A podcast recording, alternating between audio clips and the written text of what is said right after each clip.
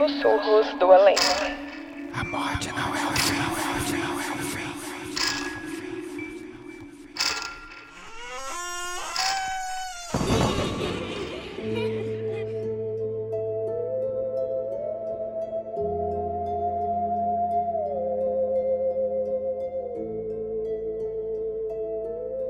Essa história está acontecendo agora. É a história da Juliana e ela me escreveu pelo Instagram. A Juliana é uma jovem de 27 anos. Ela mora com a mãe dela e com a irmã em uma cidade no interior da Bahia, que ela não quis que nós revelássemos. E ela trabalha na emergência de um hospital como fisioterapeuta. A Juliana estava levando a sua vida ali normal, né? Conquistando as suas coisas, trabalhando bastante. E de vez em quando também conhecendo pessoas para ver se ela encontrava alguém legal ali, né? Pra, não sei, ter um relacionamento e tudo mais. Acontece que num determinado momento da vida da Juliana, coisas estranhas começaram a acontecer com ela. Ela disse que sentia como se estivesse sendo perseguida, que ouvia seus próprios pensamentos como se fossem de outra pessoa, que sentia um peso nas costas e nas pernas, como se algo estivesse agarrando ela. Ela também relatou que uma angústia começou a surgir e que a partir daí, toda vez que ela pensava em conhecer alguma pessoa, ela sentia calafrios e sentia uma raiva muito grande. E o tempo foi passando e sempre que ela tentava se envolver com alguém acontecia essas coisas. Por motivos que ela não revelou pra gente, ela foi procurar ajuda em um lugar. Então ela pegou o carro dela e saiu para ir nesse lugar. E ela disse que como ela não estava muito bem, ela estava sentindo ali um turbilhão de emoções, sensações como raiva, irritação, dormência e até calafrios. Então a Juliana decidiu ir bem devagar, dirigindo ali entre 30 a 40 km por hora, né, para evitar qualquer acidente, até porque ela não estava se sentindo bem mesmo, ela estava estranha, ela se sentia estranha. E do nada, absolutamente do nada, o volante perdeu a direção quando uma criança de uns 6 a 7 anos surgiu atravessando a rua, correndo de repente na frente do carro dela.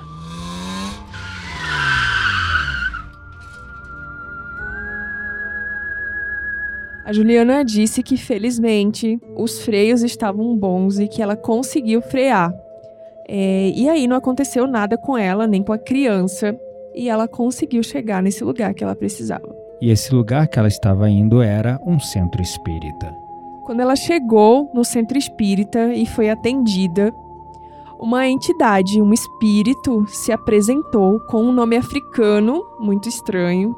E inicialmente, esse espírito ele disse que ele queria ajuda para decodificar uma língua antiga. E aí, como de procedimento, fizeram alguns passes e a Juliana voltou para casa, mas a coisa não parou por aí. A Juliana nos contou que essa entidade, esse espírito que se apresentou como um homem africano na primeira vez no centro espírita, na verdade começou a perseguir ela. Era uma mulher e sempre quando ela estava em casa, ou quando ela estava no trabalho, ou até quando ela estava fazendo qualquer coisa, esse espírito que agora se apresenta com o nome de Marina, aparecia e opinava sobre tudo e qualquer coisa da vida dela. A Juliana disse que ela está literalmente sendo perseguida por esse espírito, entidade ou ser que ora apareceu como homem, agora como mulher. A Juliana nos contou que ela começou a psicografar mensagens desse espírito a qualquer momento. Então, é, a Marina, né, o espírito, já contou muitas histórias incoerentes para Juliana e a Juliana meio que agora não sabe mais no que, que acredita, porque ela não mantém uma linha de raciocínio. Disse que já foi a sua amante em outra existência e que a Juliana não a amava da maneira que ela desejava. Sendo que antes o espírito já tinha se apresentado, né, como é, um africano, depois contou outras histórias Uhum. e conversando com a Juliana, no caso a Quitéria, né, conversando que a Juliana, que é esse nome fictício que nós demos para essa pessoa que mandou mensagem, ela disse para Quitéria que tinha um noivo antes. Sim. E que a Marina, essa entidade, ficava é, soprando no ouvido dela mensagens, pensamentos o tempo todo sobre esse noivo, ex-noivo da Juliana, que dizendo fraco. que ele era fraco, que ele era isso, que ele era aquilo. Sim. E aí, é, a Juliana disse que a história da língua perdida também era mentira e que essa entidade já enganou ela por semanas e contou dezenas de mentiras e que opinava na vida dela sobre tudo, até que a Juliana começou a ver bastante incoerência e ficar irritada também, a não acreditar. E Uhum. aí, gente, a coisa piorou.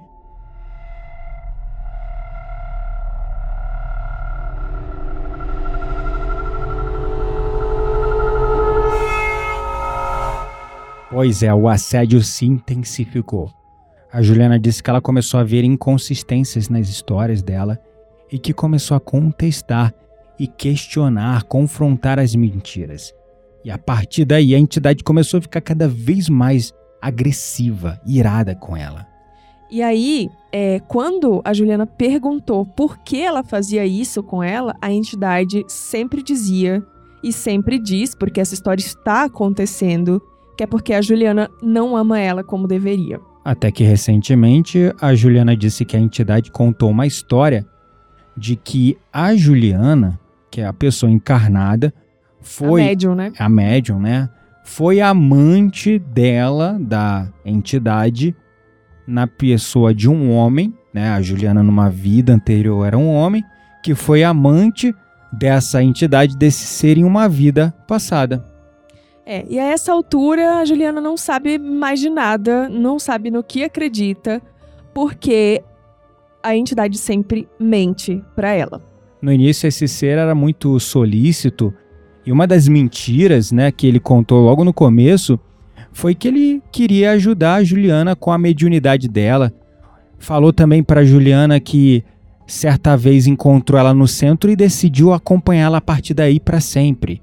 O que não faz sentido, porque claramente se já foi amante, é uma história de reencarnação ali, de karma, de outra existência e tudo mais. Não tem por que Uhum. simplesmente achar a pessoa do nada, né? É, inclusive a Juliana relata que essa entidade no começo parecia amigável, sempre elogiava a personalidade da Juliana, sempre elogiava ela, mas depois foi tomando, vamos dizer, uma atitude, uma personalidade mais irada.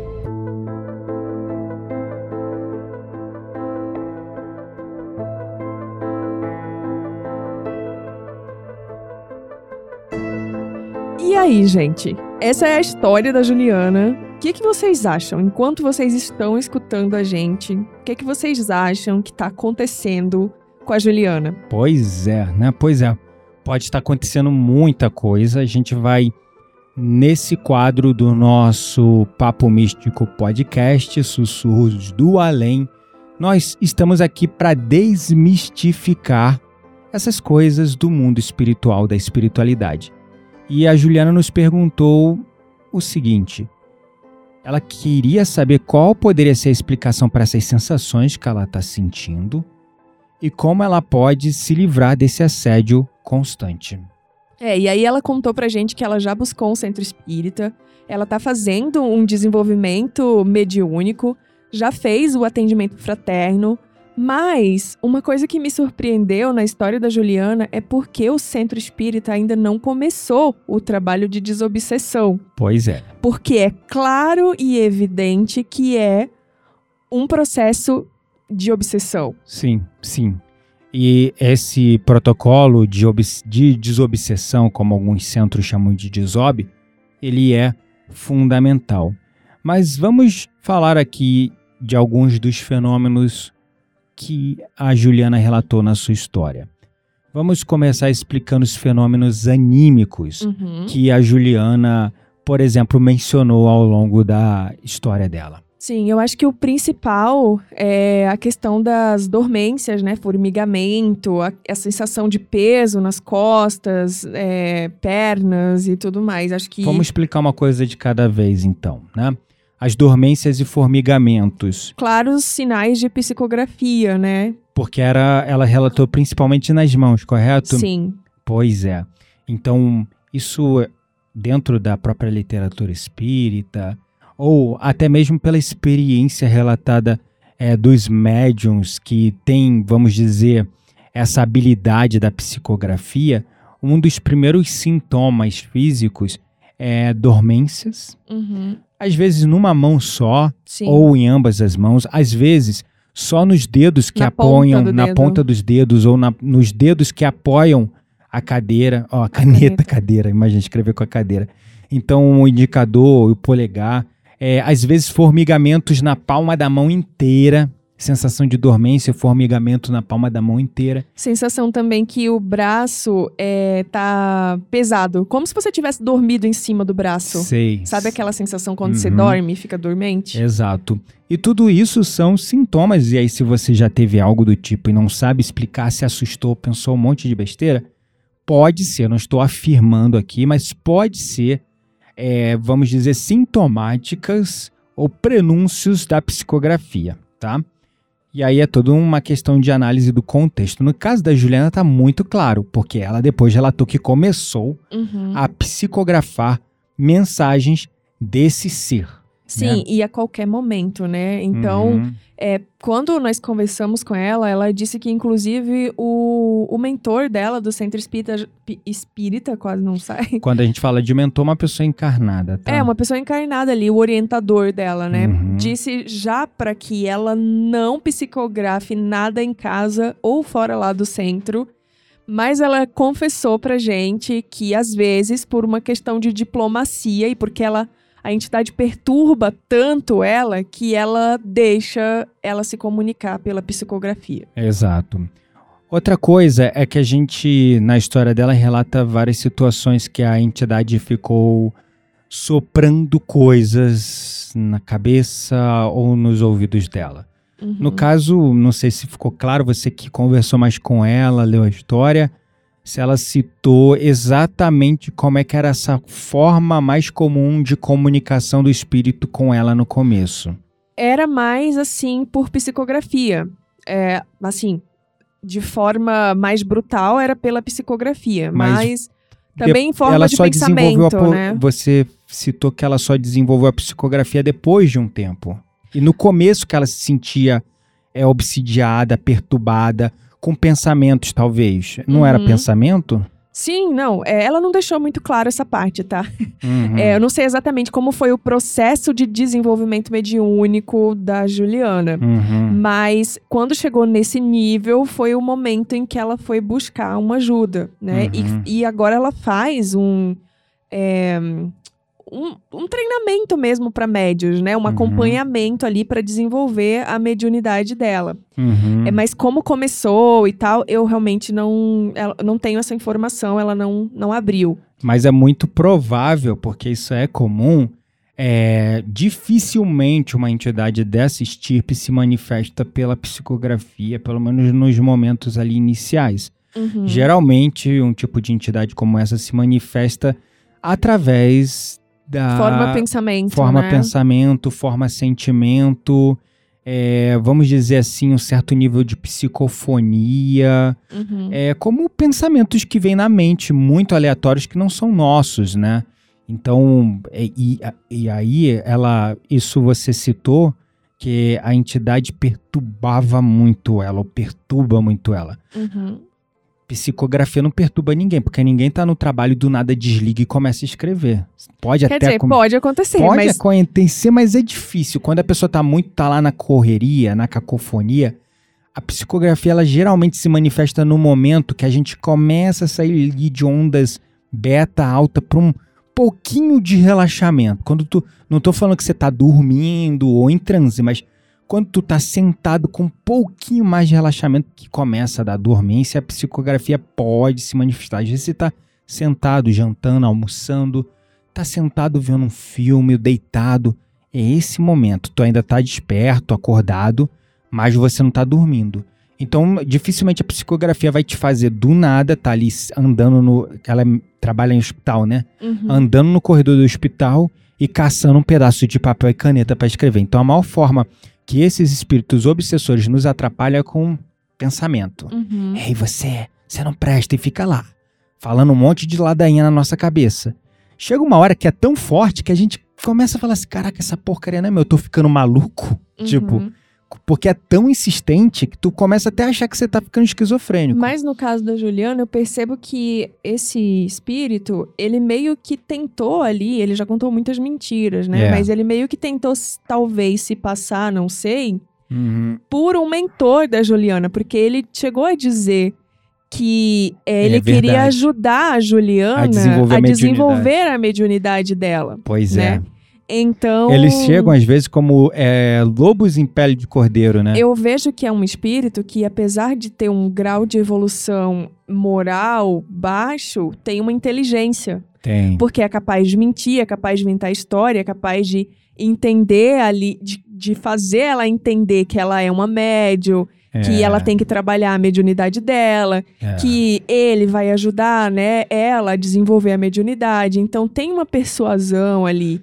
Só que você falando isso e todo o relato da história da Juliana me traz um, uma, um pontinho. Literalmente eu fecho o olho e vejo o ponto de interrogação, assim, né? Uhum.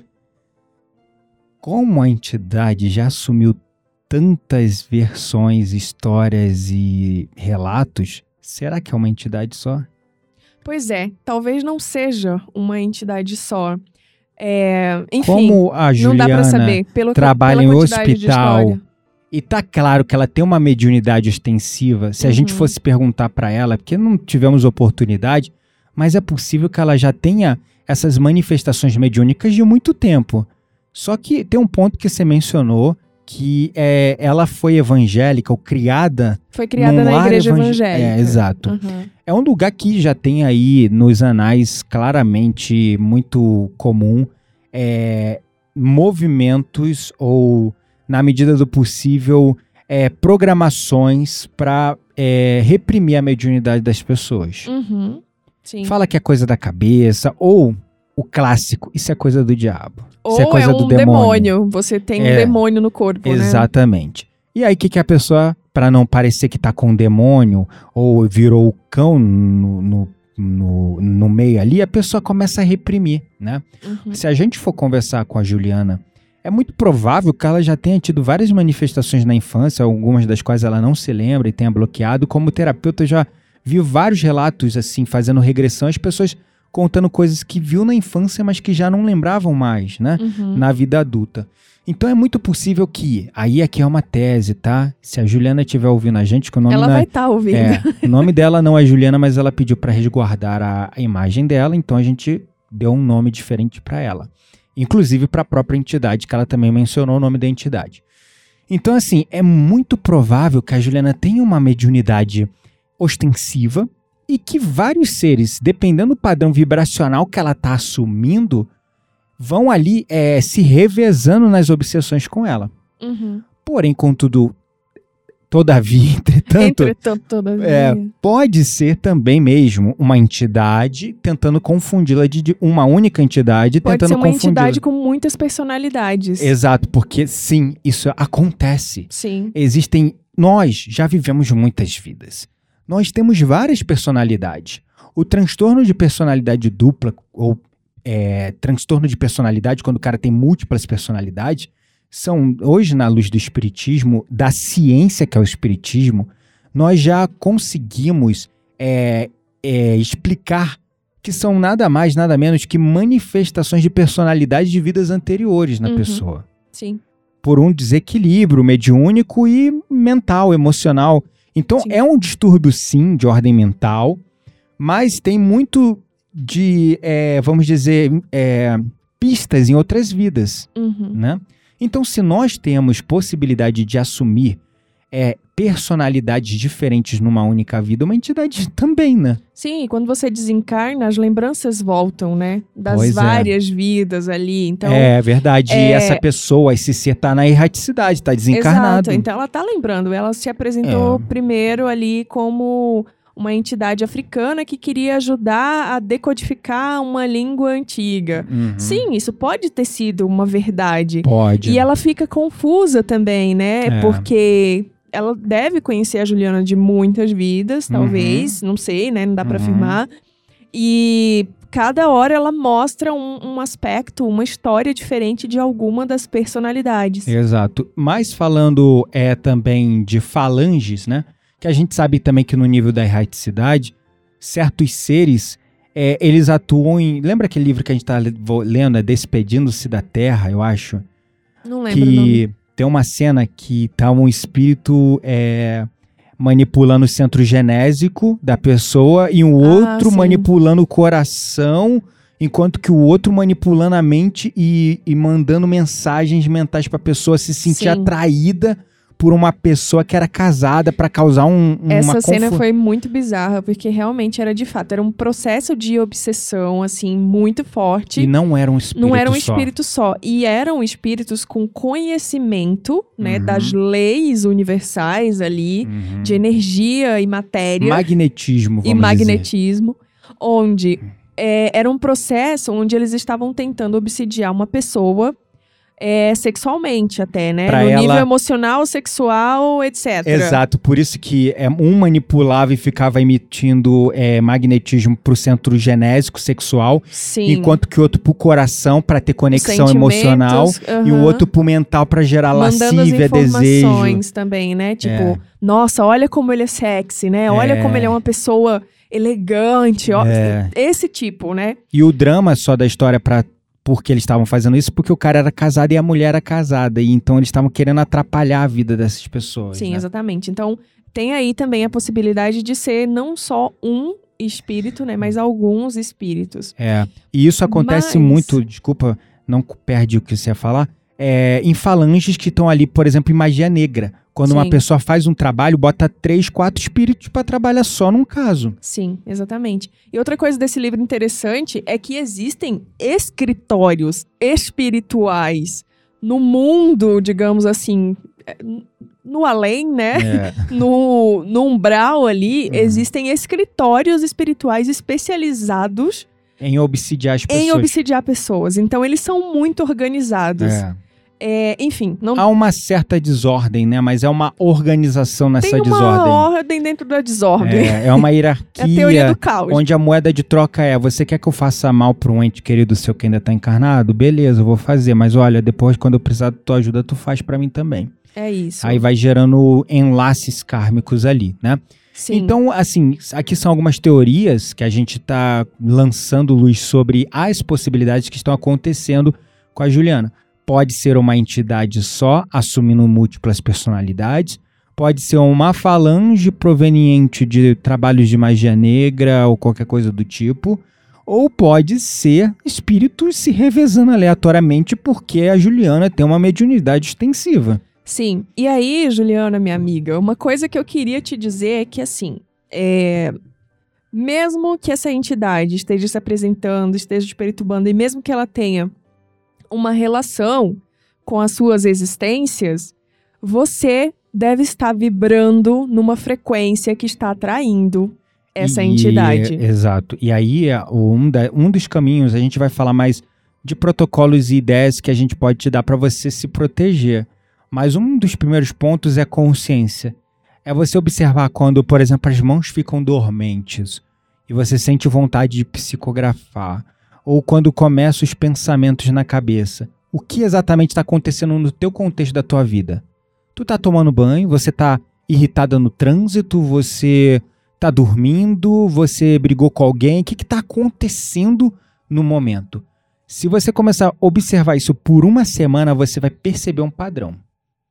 E aí vai te dar uma boa dica do- de o que que tá sendo gatilho que tá te fazendo vibrar naquela frequência que é onde a entidade ela usa como ponto fraco para te obsidiar, né? Sim. E aí, Juliana, eu li a sua história. Calma aí que ainda tem mais coisa. Tá, mas eu quero fazer uma pergunta aqui. Porque eu só ficava me perguntando, gente, mas por que ela ainda tá interagindo com esse espírito, É, Senhor? é. Por que você ainda tá dando atenção pra ele? Pois e é. por que esse centro espírita ainda não começou? Um desobe, né? Um desobe, meu Deus. É, é, exato. Bom, seguindo nas- nos fenômenos anímicos, a gente falou de ouvir coisas, as comunicações, dormência, mas uma coisa que ela relatou que é muito claro é sensações de peso nas costas e pernas.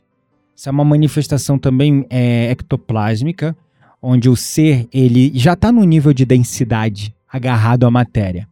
Então ele consegue exercer é, influência sobre o nosso corpo físico é, como se ele tivesse literalmente agarrado em você. Uhum, e ele está. Se pegar um médium experiente e esse médium ele tiver a clarividência e ele for fazer uma leitura do campo, uma das coisas que se eh, manifesta e se desdobra com frequência são visões, como por exemplo, a pessoa está aqui e tem um espírito deitado ou apoiado na carcunda da pessoa, agarrado na perna. Uhum, Acontece.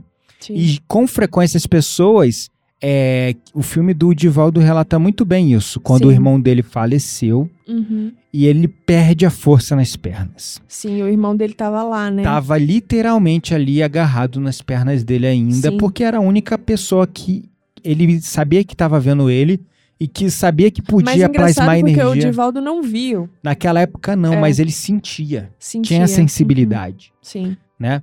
Então, é, essas sensações, geralmente, o termo encosto, ele não é, É, à de toa. encostar, É, literalmente. não é à toa. É quando o espírito, ele, você sente a sensação física de algo te encostando, de algo te empurrando. Só que não tema, tá? Não tema. É, eles não podem fazer nada muito mais além que isso. A não ser que se você der poder o suficiente para eles, para eles influenciarem suas escolhas. Uhum. O que o espírito desse jamais pode fazer por você é te fazer se jogar na frente de um trem, se matar, matar alguém. Eles não podem fazer isso. Eles Mas não eles vão. podem ele- conduzir exatamente. Eles não vão te, não vão fazer uma faca voar na tua direção. Eles não vão fazer você atropeçar e cair, morrer. Até porque é, eles não têm poder disso. Mas eles podem é, soprar tanto na sua cabeça que se você não tiver a depuração moral suficiente, você não tiver consciência suficiente, você pode, sem querer, fazer essas. Sem querer, não. Porque você faz consciente. É porque você. Geralmente as pessoas confundem com seus próprios pensamentos e agem por impulso. Uhum. Né? Super. Então, e aí sobre o fenômeno de o volante perder na direção, eu creio e quero crer e posso dizer com muita, assim, um pouco até de, vamos dizer, é, vamos dizer assim, 80% de probabilidade que tenham sido, na verdade, seus braços que tenham enfraquecido Uhum. e ou paralisado ali na hora. Ou a mente também pode ter se distraído, porque uma das coisas que o espírito pode estar fazendo é Hum. meio que anestesiando ali a mente da Exato. pessoa, para que a pessoa fique meio aérea, É, exato. perca ali um pouco os sentidos. E uma clara intenção de que não vá, não chegue até o centro espírita. É, porque foi no trajeto dela pro centro espírita. Uhum. Nós trabalhamos numa casa apométrica. Toda terça-feira a gente tem esse compromisso. É sempre na base da força de vontade e da disciplina. Porque, Porque todo dia é sono do nada que bate, é dor de Cansaço. cabeça na quitéria, é enjoo, é passar mal, é um monte de coisa. Tudo pra te impedir de ir pra o que você tem que fazer. Então, assim, como a gente já. Até foi um livro que a gente ouviu, né? Uhum. que é, se não for pela, pelo compromisso, pela responsabilidade e a disciplina, os nossos irmãos infelizes têm poder sobre nós, Sim. de influenciar a gente e impedir a gente de ir para esses lugares. Então, é, essa questão do volante perdendo a direção, existem sim relatos onde um ser, um espírito, ele pode interferir no funcionamento de itens mecânicos. Eu nunca recebi nada do tipo. Então, eu não posso afirmar que tem ou não. Mas A é pelo gente- magnetismo. É pelo né? magnetismo, eles podem ter alguma influência sobre seus braços, ou como a Quitéria falou, sobre seus pensamentos, e ali tu se distraiu. Uhum. E ao se recobrar adrenalina alta, eu já tive um, um, uma- um, um episódio de burnout, de um susto muito grande. Só que no meu caso eu perdi o controle sobre as pernas e não sobre os braços. Uhum. Eu me lembro que eu fiquei sem pernas para frear o carro ou acelerar o carro. Eu não conseguia fazer nada com as pernas, mas o braço ainda tinha controle. Uhum. Então eu deixei o carro morrer e fui controlando no volante até o carro, o carro morrer. Então, assim, é. Bom, essas são as explicações dos fenômenos, fenômenos que você está vivendo, as principais explicações, né? É, e aí, assim, respondendo, Juliana, a sua pergunta, o que, é que você pode fazer? Primeira coisa, limpeza dos seus pensamentos, elevação da sua energia, estudo. Eu vejo que você é, está com a mediunidade descontrolada. Por quê? E é normal isso acontecer no Acontece, início, né? normal. Eu já, já estive. Não se acho sinta culpada por isso. Todo médio passa por isso. No início é difícil você controlar essa mediunidade. Você é tudo muito novo e desconhecido, Aí a né? gente confunde às vezes, ah não, isso é coisa da minha imaginação, é coisa da minha cabeça, ou pensa até que é doença, né? É, mas enfim, é, é normal isso acontecer no início, Uhum. mas com o estudo e também assim com o treinamento do seu pensamento, você vai conseguir controlar. Uhum. É, não faça mais psicografia na sua casa, como recomendaram no centro, tá certíssimo isso. Faça quando você estiver fazendo realmente lá o seu desenvolvimento mediúnico com profissionais, os seus mentores te acompanhando. E por Tá. que não é, lá no centro é, recomendaram você não fazer psicografia, Juliana? Porque você, como está em desenvolvimento, ainda deve estar vibrando numa faixa de frequência que só você só vai conseguir é, afinizar com seres baixos, Sim, de baixa vibração. de baixa né? vibração. Uhum, Então não há valor espiritual nenhum uhum. em psicografar nada. E ela mencionou, ah, por diplomacia. Não há barganha com esses seres. Sim. Quanto mais atenção você der a eles, mais eles vão te confundir. Por isso que a Quitéria falou: limpeza da mente, prece, elevar os pensamentos em prece e oração para bons pensamentos.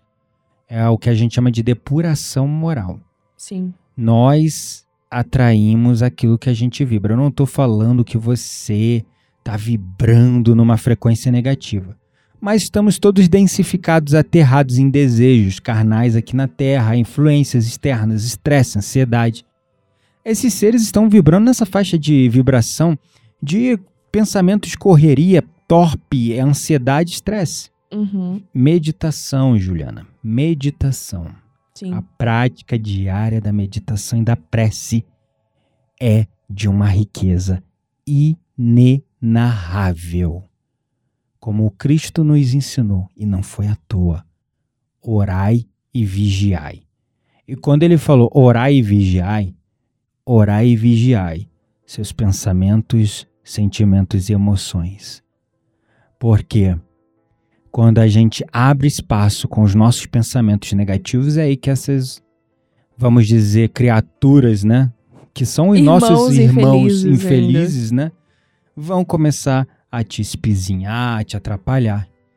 Ninguém tá, é, é invulnerável a isso. Uhum. Volta e meia a gente sai, traz um encostinho para casa, né? Aí que vem o conhecimento. Por exemplo, todo meu dia, todo dia, quando eu não faço, faz falta. Eu vou meditar, faço uma prece, uma oração, vou caminhar na grama, aterrar as energias negativas do meu corpo na terra, meditar.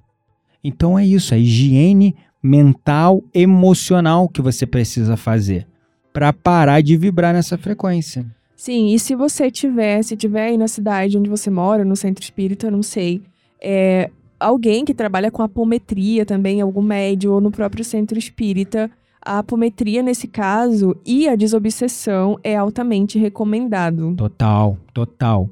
Apometria, gente, sem querer puxar a linha para nada que não seja, vamos dizer, científico, testado e empírico. A apometria foi uma técnica desenvolvida pelo Dr. Lacerda no Hospital Psiquiátrico no Rio Grande do Sul, onde ele percebeu como psiquiatra que a maior parte das mazelas de ordem mental e emocional que se manifestavam nos pacientes daquele hospital tinham raízes Espirituais. espirituais. E quando ele começou a observar os trabalhos de desobsessão e de passe de um centro espírita sobre essas pessoas, como pessoas que voluntariamente iam lá e se solidar solidarizavam da causa dessas pessoas em sofrimento mental e emocional, ele começou a perceber melhoras nesses pacientes. Uhum. Ele que ainda não era espírita declarado, ele começou a ficar no mínimo intrigado. Daí ele começou a estudar esses fenômenos e começou a também receber, porque eu tenho certeza que não foi só da cabeça dele. Ele começou a receber, talvez, sopros no ouvido de seres muito elevados, porque afinal ele estava ali a serviço da caridade, ajudando as pessoas. E ele começou a trazer a apometria, que antes era chamada de hipnometria. Canalizou, né? É, ele canalizou parte, na Uhum. verdade, porque a hipnometria já era uma técnica que existia. Sim. Ele começou a ver as aplicações da hipnometria e ele também começou a adotar um método científico. E aí ele criou as 13 leis da apometria através de um processo extensivo de observação de casos de tratamentos de obsessão. Então tudo começou quando ele percebeu que os trabalhos de paz e desobsessão em pacientes é, acometidos é, sintomaticamente de esquizofrenia, transtornos bipolares e tantos outros problemas de ordem mental, ele começou a ver melhoras nesse paciente e daí ele começou a desenvolver o método. Então a apometria é uma técnica excelente para desobsessão. Recomendo, Juliana, como a Quitéria falou, que você procure um centro espírita apométrico na sua região. Falando de Bahia, duvido que você não encontre. Muito difícil, né? É claro, dependendo se você tiver numa cidade pequena, é um pouquinho mais complexo, né? A Bahia é muito grande, né? Maior Sim. que São Paulo, se eu não me engano, né? Sim, tem Um muitas cidades. Enorme. Então, assim, né? É um estado que tem o maior número de municípios, né? 456, é um montão. É, muitos municípios, enfim. Então, assim, é, é, é complexo, eu imagino, mas assim, se você. Por, por isso que não é à toa que o centro apométrico que a gente vai, vem gente de Minas Gerais, Sim. vem gente é, de São Paulo, vem gente de cidades longe de São Paulo para vir nesse centro. Se você pudesse vir aqui, se você estivesse em São Paulo, pô, mesmo ali em São Paulo, para vir para Campos do Jordão, três horinhas valeria a pena. Mas como você está na Bahia, então procure um centro espírita apométrico na sua região. Por que eu não vou dizer para você procurar um terapeuta de apometria? Porque não é um trabalho mesmo espiritual, porque não existe terapeuta de apometria. Existem terapeutas que lançam mão de várias técnicas e também se usam da apometria quando o caso pede. Né? Agora, quando a gente é, é uma discussão muito comum que a gente tem no meio espiritual. Quando você, nossa, eu vi um espírito ali agora, mas tá tudo bem, passou. Olhou pra cá e foi embora, mas tá tudo bem. Quando a gente é, trabalha é, com apometria em conjunto com o trabalho de caridade, um operador, um médi- médium clarividente, um médio de incorporação, o trabalho é realmente espiritual e profundo para o teu caso, que é o que tu precisa. A apometria, trabalhada no contexto da captação psíquica, que trabalha no mentalismo e não no, no magnetismo, é o que os terapeutas usam. Por isso que eu digo que não vai te ajudar, pode te ajudar no nível de é, te ajudar a melhorar seus pensamentos, é, os seus padrões emocionais e mentais, porque isso também é super recomendado. Você ter esse apoio, tá? Mental, psicológico, porque esses seres usam da nossa, das nossas, nossos pontos fracos psicológicos para ficar soprando coisas na nossa cabeça, tá? Mas é, se você procurar um centro espírita apométrico que tem lá é, um trabalho bem sério, uau, não, não vai ficar, não fica. Mas é claro, como você é uma médium ostensiva, e como a gente corroborou com várias hipóteses aqui, pode ser que você esteja acessando vários espíritos. E aí você vai continuar, porque a gente continua como. Eu não brinquei agora, eu tava olhando para lá, do nada vi um rosto saindo e entrando. E é isso, eles estão em toda parte. E a gente tem que ter ferramentas. Aí o próximo passo que eu te recomendo é, por exemplo, fazer um curso de apometria, se aprofundar nesse conhecimento que vai te dar ferramentas Para você, por exemplo, fazer uma limpeza do ambiente, Uhum. fazer um campo de proteção todo dia, fazer um evangelho do lar toda, todo dia na tua todo dia não, mas uma vez na semana na tua casa e fazendo lá os comandos, os passes energéticos para proteger teu campo. É muito empoderador esse conhecimento, muito. Nós somos um turbilhão eletrônico regido pela consciência. Matéria nada mais é que energia elevada à máxima potência. No nível espiritual, estes seres eles estão sutilizados. Eles é, não têm força para movimentar um objeto de um lado para o outro. Eles precisam do nosso ectoplasma, da nossa energia. Quando a gente usa o comando com os pulsos mento-eletromagnéticos, somado com o poder da nossa visualização, a gente causa explosões e mudanças profundas no mundo sutil da energia. Porque se nós somos matéria e matéria é energia densificada à máxima potência, imagina os quantas de energia que você tem. Você tem energia o suficiente em cada átomo seu para explodir uma bomba atômica inteira. Então imagina o impacto que tu causa no espiritual que é mais sutil que você. Por isso que a apometria é tão poderosa, né? Então, se empoderar desse conhecimento também pode te ajudar. Sim, e por isso também que alguns espíritos precisam incorporar num corpo de matéria para Uhum. poder regenerar certas partes, para poder se comunicar, enfim, né? Uhum. Bom, gente, essa foi a história da Juliana. Eu espero, Juliana, que a gente possa é, ter te esclarecido e te ajudado de alguma forma nesse episódio.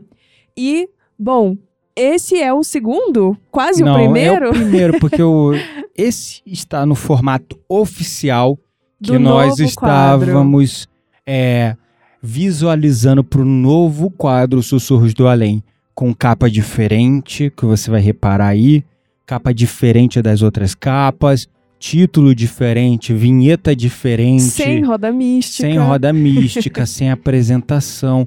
Então, esse é um quadro, não vai substituir o formato original que nós temos, mas é um quadro novo que, a intervalos regulares e periódicos, nós vamos adicionar no nosso eh, já intrincado hall de abordagens e conhecimentos. Sim, Nosso objetivo é desmistificar, é sair do místico e trazer conhecimento espiritual e, quem sabe, por que não um pouco de ciência para esses fenômenos anímicos, esses fenômenos mediúnicos. e principalmente contar a história de vocês, né? Esclarecer esses fenômenos através das histórias contadas por vocês. Por isso nós a gente temos- criou um e-mail, né? Sim, o e-mail é igual ao podcast, papomístico@gmail.com. É isso aí. É, mas nós também temos as nossas próprias histórias que em Verdade. algum momento nós vamos contar aqui pra vocês, tá bom? É isso aí. Então,